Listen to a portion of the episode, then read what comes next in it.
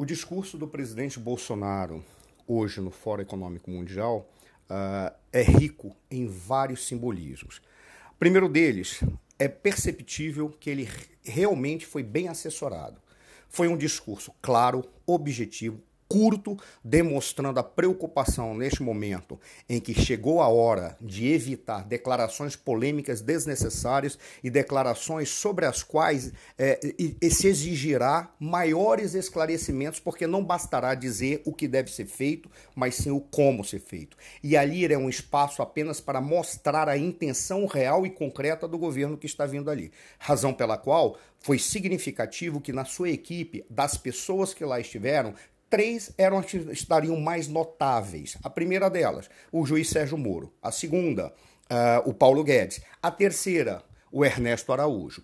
É muito importante verificar o simbolismo de, de, daqueles que lá estiveram ou que acompanharam o presidente. O presidente deixou muito claro. Ele foi lá para dizer: o Brasil que virá é um Brasil de, com perspectivas para receber investimentos. Este é o nosso grande objetivo. Receber investimentos é necessário credibilidade com a segurança jurídica. Isso vai ser dado por intermédio de vários combates que serão feitos, principalmente aos esquemas de corrupção que há no Brasil, razão pela qual eu peguei o principal juiz que nós temos e o tornei ministro da Justiça, para que ele dê continuidade de uma maneira estrutural ao combate à corrupção. A economia não funciona só pela circulação de dinheiro. A economia funciona essencialmente pela credibilidade que se tem e pela segurança jurídica gerada é, por um governo ou numa sociedade ou num país ou por um Estado. Isso ficou muito claro. O que ele quis dizer? Eu quero demonstrar que nós vamos caminhar pela segurança jurídica. E essa segurança jurídica vai ser garantida por este indivíduo que aqui está. É um símbolo essencial, razão pela qual foi um gol que ele fez lá ao ter dito isso. Segundo, ele mostrou um ministro da Economia comprometido com reformas que se, se deseja na, na, na, economia brasileira, que serão reformas estruturais. E ele deixou claro, no momento das perguntas e respostas, que ali se desejava fazer privatizações, o enxugamento da máquina pública e é, caminhar com base na responsabilidade fiscal. Para o estrangeiro, para o investidor, esses são símbolos básicos, são símbolos essenciais. Sem eles, ninguém corre atrás, ninguém vai querer investir. Como vai fazer, ali não era o espaço para dizer, mas ele deixou muito claro que esses espaços, é, os espaços para responder o como fazer, não só haverá num pequeno momento lá mesmo, como também posteriormente dentro do Brasil, por intermédio dos seus ministros. Isso é muito interessante e foi importante. Por qual razão? Porque é, é uma, um acenar para o mundo de que se deseja realmente uma reforma estrutural. Se ela vai ocorrer, é outra questão. Se este governo já está bem estruturado, também é outra questão. Se o governo terá problemas, é outra questão. Se o governo negociará e como negociará com o novo Congresso, é outra questão também, mas para o mundo o que ele quis dizer foi: nós pretendemos fazer as mudanças que aí virão. E as mudanças estão, estão acenadas para uma, muda para uma alteração da perspectiva ideológica, abandonando a perspectiva anterior e também adotando uma perspectiva atual, que é a perspectiva liberal. Como fazer isso ainda se está estruturando. Essa é a razão pela qual ele foi tão curto, mas apesar de curto, ele foi sintético e nessa síntese, ele conseguiu ser claro e objetivo, apesar de ter falado, eh, ter apresentado um grande guarda-chuva e apenas isso. Bom, dentre apesar de o presidente ter ah, apresentado um grande guarda-chuva, há pontos que precisam ser destacados para mostrar a clareza daquilo que se pretende. Vou elencar alguns. Primeiro deles, quando ele fala da questão da compatibilização entre a preservação do meio ambiente e, a, e da biodiversidade com o necessário desenvolvimento econômico, lembrando que são interdependentes e indissociáveis. Essa frase dele é chave para acenar ao mundo de que aquilo que se, que se dizia em combat, para combatê-lo, de que ele vai desrespeitar o meio ambiente, não procede. Mesmo porque a assessoria que ele está recebendo é, é muito, muito séria. E está demonstrando que nós não podemos é, entrar com capacidade de competição, com competitividade no cenário internacional, se desrespeitarmos de, de, determinados procedimentos que hoje já são consolidados no mundo inteiro. Mas, e também ele aponta que se tem clareza de que no Brasil parte do nosso crescimento da, do, do, agronegócio não se deu pela ocupação da terra, desmatamento ou desrespeito ao meio ambiental. A maior expressão se dá pelo avanço tecnológico nesses setores. Isso ele aponta. Isso ficou claro, o que já demonstra que ele está sendo bem assessorado, porque apenas dizer, como foi, foi falado, que o nosso agronegócio ou o nosso setor primário se desenvolveu e alcançou a expressão internacional e a expressão que detém na economia brasileira, porque houve o desrespeito ao meio ambiente, o avanço da ocupação de terras, isso está errado. Não foi isso. Parte expressiva, se não quase totalidade, se dá significativamente por causa do avanço tecnológico. Isso ele deixa claro. Ora, é um recuo no que ele havia feito antes, quando ele disse que nós íamos sair do acordo climático, que nós íamos sair de determinados acordos internacionais. Ali talvez tenha sido um arrobo de campanha pós-eleição ainda mantendo. Só que à medida que se avança, se percebe que as coisas não podem ser colocadas dessa maneira e que a questão ambiental também se apresentava, por quê? Porque não se pode dar continuidade a, a, a compromissos assumidos por governos anteriores sem entender o que levou a esses, a esses, a esses compromissos serem assinados. Este é o ponto-chave. Ele quer, de alguma forma, dizer: primeiro tenho que conhecer os compromissos internacionais. No entanto, como democrata e como pessoas que querem defender a democracia e o liberalismo, eu vou respeitar todos os compromissos internacionais assumidos. Isso ficou claro. Isso é claro e transparente para a sociedade brasileira e para a sociedade internacional. Se vai ou não cumprir é outro aspecto, porque daqui deste discurso até a execução total dos projetos, há um caminho que precisa ser trilhado. No entanto, ficou expressado para a sociedade internacional que se objetiva cumprir sim os acordos, se objetiva cumprir os acordos, se vai cumprir esses aspectos que dizem, dizem respeito a, a, ao meio ambiente e ao desenvolvimento, razão pela qual ele fez questão de frisar. Certamente ele foi muito bem assessorado ao longo da viagem para chegar ali e falar de uma maneira concreta aquilo que é de expressivo para a comunidade internacional neste, neste tópico que é desenvolvimento e relação entre desenvolvimento e meio ambiente.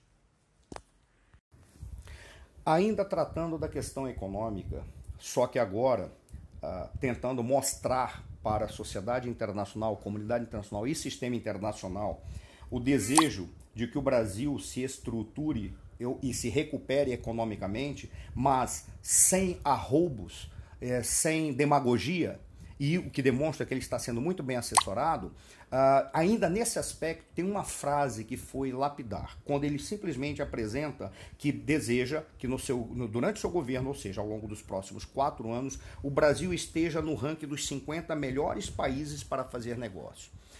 Eu ouvi críticas de alguns indivíduos e, e algum deboche de alguns indivíduos em jornais dizendo, bom, mas isso não, não é muita coisa. De forma alguma. O Brasil se encontra na 72ª colocação de um ranking de 140 países aproximadamente, isso em 2018 no mesmo fórum que foi apresentado que o Brasil estava nessa posição. Se nós estamos em 72º, nós estamos abaixo dos, da, do, dos 50%. Ou seja, ele quer que o Brasil ao, ao, alcance está entre o primeiro terço dos melhores países do mundo. Dizer isso é um avanço de, 50, de 22 posições. Essas 22 posições só são possíveis se você fizer uma transformação geral na economia. É um avanço muito grande, apesar de quaisquer críticas ou é, comentários, comentários inadequados que possam ser feitos. E isso demonstra clareza do problema que nós temos para enfrentar. Porque o avanço decorrerá de todas as transformações que aí estão. E a prova de que se deseja fazer as transformações dentro dos aspectos democráticos e dentro dos aspectos do liberalismo econômico ficou claro quando ele disse que seguirá os parâmetros da OCDE. Ora, a OCDE tem os países que têm maiores índices de desenvolvimento humano, maiores índices de, de segurança é, é, jurídica e os maiores índices de democracia só pode estar neste grupo quem seguir determinados parâmetros exigidos por eles. É, é, muito interessante quando ele diz: nós queremos avançar 22 postos, pelo menos isso, em quatro anos, e seguir os parâmetros da OCDE. De certa forma, o que ele assinou para, assinou para o mundo. O Brasil está cheio de problemas e eu quero, em quatro anos, resolver os problemas estruturais que nos permitam estar no ranking das, das, das, das principais democracias do mundo que tem um dos melhores índices de desenvolvimento humano e que tem os melhores índices de democracia. Mais uma vez, é uma pancada em todos aqueles que tentaram, de alguma forma, difamar o novo governo, apresentando-o como um, um, modelo de fascismo que estava se instaurando no Brasil. E acabou sendo um outro ponto falar isso. Mais curiosamente ainda, isso acaba batendo em todos aqueles que dizem: não, ele não quer mais o multilateralismo, ele fará apenas acordos bilaterais e passará por cima dos regimes internacionais. Isso não pode ser feito se ele aceitar seguir os parâmetros da OCDE e ficar, é, fizer parte desse, desse, desse, deste grupo. É mais uma resposta que foi dada para cumprir o objetivo que o presidente queria, que era mostrar para o mundo que o novo governo não é aquilo que, a, que certos componentes da mídia nacional e internacional estão tentando divulgar. Ou seja, não existe nenhum componente, pelo menos no seu discurso, ou pelo menos no seu governo, de que se seguirá parâmetros autoritários. De forma alguma. O que se deseja é construir um governo seguindo o, o modelo da democracia e do liberalismo econômico. Para encerrar, é, é essencial trazer a pauta ideológica dele. Uh, é muito claro que os valores que ele defende é, foram apresentados. Uh, curiosamente, parte dos investidores internacionais, é, em certo sentido, só se preocupam excessivamente com isso quando o país não apresenta nem segurança jurídica e nem combate à corrupção. Uh, e a, porque acabam considerando que as questões ideológicas que ele, que ele apresentou uh, são dissolvidas ou são disseminadas à medida que um país se recupera e estruturalmente ele resolve os seus problemas, não apenas econômicos, mas seus problemas políticos, porque as questões sociais a, a, terminam por se sobrepor de maneira positiva e acabam conduzindo os debates políticos e as aberturas de espaços econômicos. Por isso, a questão ideológica ficou clara, mas ficou clara com um aceno também, o que um aceno também para os investidores. Quando ele diz nós não queremos mais socialismo, ele não falou isso apenas porque ele odeia o socialismo. Ele falou isso certamente muito bem assessorado para apontar para o mundo a seguinte questão se nós não queremos mais o socialismo, significa que nós queremos o Estado no seu devido lugar. O que é o Estado no seu devido lugar? É aquela entidade que cria os meios adequados para que a sociedade caminhe sozinho na economia. Logo, o Estado não vai interferir na economia como um competidor dos investidores que virão aí. E não será apenas o espaço por meio do qual os investidores poderão chegar ao país e fazer é, investimentos. Não é isso. Ou seja, o que ele quis dizer, quando eu combato o socialismo, significa que eu não quero que o Estado impeça que a economia caminhe livremente. Certamente, aí está o seu conteúdo ideológico, mas da forma como ele apresentou no discurso, tem muito claro para todos que ele foi assessorado por aqueles que está aqui lhes, lhes falaram.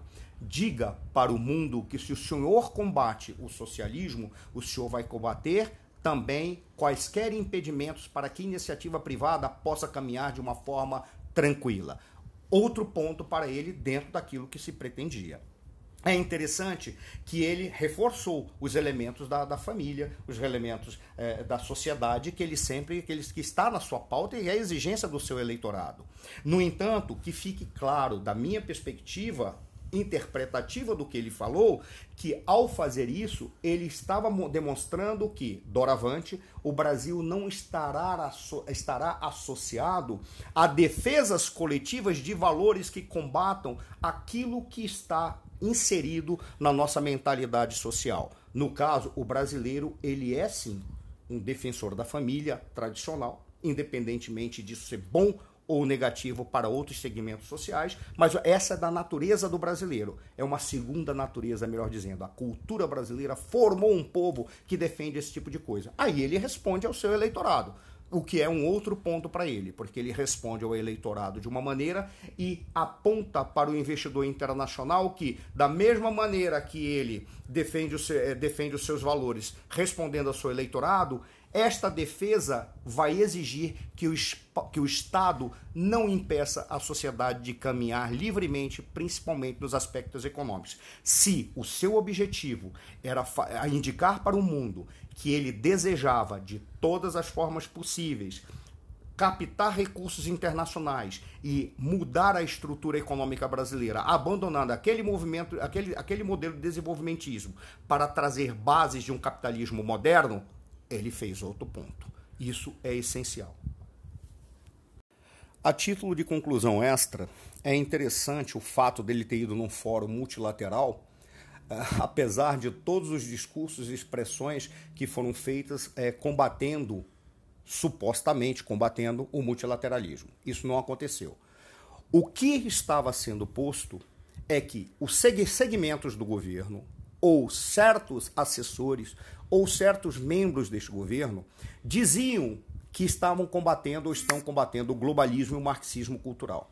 Há uma certa confusão de conceitos envolvendo todas essas expressões, tanto de um lado como daqueles que defendem o globalismo, defendem o multilateralismo. Primeiro, da minha perspectiva, Uh, em nenhum momento foi dito que se acabará com o multilateralismo. Isso não é possível. A prova é de que ele foi no Fórum uh, Econômico Mundial, que é uma, uma, um encontro multilateral e ele mostrou muito claro dizendo a prova da importância que atribuo às pautas que este fórum tem promovido e priorizado. Ou seja, aceita-se sim o multilateralismo seguindo os parâmetros de que o multilateralismo deve ser feito se ele respeitar os interesses nacionais ou se ele significar espaços de encontro para negociação, não apenas econômicas, mas prioritariamente econômicas, mas também negociação de pontos precisos dos interesses nacionais e não que o multilateralismo será utilizado para impor determinados valores sobre todos os demais países, sociedades e culturas, independentemente das suas histórias, das suas necessidades e idiosincrasias. É interessante é, deixar isso claro não significa que se, é, que se apoia as interpretações que estão sendo feitas do globalismo ou de multi, do multiculturalismo. Não é isso. Mas que fica claro no seu discurso que não se vai aceitar imediatamente aquela interpretação de que o, é, o multilateralismo corresponde ao globalismo e corresponde a, ao, culto, ao marxismo cultural. Não é isso que estava na pauta deste governo. O que se estava na pauta era: nós não poderemos aceitar multilateralismo de uma forma é que se contraponham aos interesses nacionais. O que foi acabou sendo congeminado, acabou sendo reduzido aquelas frases que o, que o ministro das Relações Exteriores apre, apresentou e apresenta sempre dizendo: combatemos o globalismo e combatemos o marxismo cultural. Talvez isso seja uma realidade para eles. Se o conceito é apenas isso, tem que ser discutido. Talvez haja certas confusões. No entanto, o multilateralismo ficou claro que ele não vai abandonar. O que ele vai exigir e que se está exigindo é que, doravante, os interesses nacionais sejam realmente respeitados é, do, é, antecipadamente a qualquer negociação e antecipadamente a qualquer conclusão das negociações. Isso é um outro ponto positivo, o que se espera que seja cumprido. Tá? Para, é, para um ponto ficou claro também e trouxe uma grande, uma grande questão. Se o protagonismo foi dado ao ministro Sérgio Moro e ao ministro é, Paulo Guedes, e não foi dado protagonismo ao ministro Ernesto Araújo, muito provavelmente se está acenando que o papel do ministro Ernesto Araújo será administrativamente reformar o Itamaraty. Não se sabe é se isso será positivo ou não, ou se é o melhor é o melhor momento, ou se é, é adequado o grupo que está sendo montado dentro do Itamaraty para, para fazê-lo. Mas está muito claro que o que o presidente deseja para uh, o ministro Ernesto Araújo não é conduzir a política externa mas reestruturar o Itamaraty. Como e o resultado disso é algo que precisa ser muito bem observado.